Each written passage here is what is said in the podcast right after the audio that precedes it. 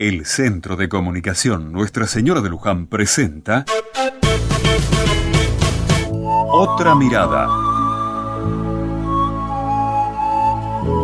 Ayer te decía que me parecía importante que mantengamos la conciencia abierta y lúcida para que no gane la sensación de que no podemos hacer nada o que perdamos la energía de transformar lo que nos rodea. Hay mucho para hacer, pero creo que faltan dos cosas importantes. La primera, faltan manos, faltan hermanos y hermanas que pongan el lomo, como decimos en el barrio, y aguanten la pesada carga de hacer algo por los demás. Y la otra cosa que falta es creer que se puede hacer algo, que se puede transformar lo que vivimos.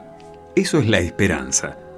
Un pueblo sin brazos que trabajen y sin esperanza está como muerto, perdido podría tener muchas cosas materiales, pero perdería el valor de buscar lo mejor para todos.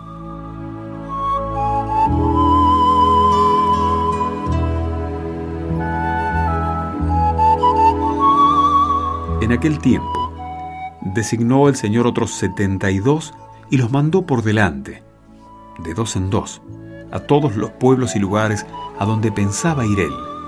Y les decía, la mies es abundante y los obreros pocos. Rueguen, pues, al dueño de la mies, que mande obreros a su mies.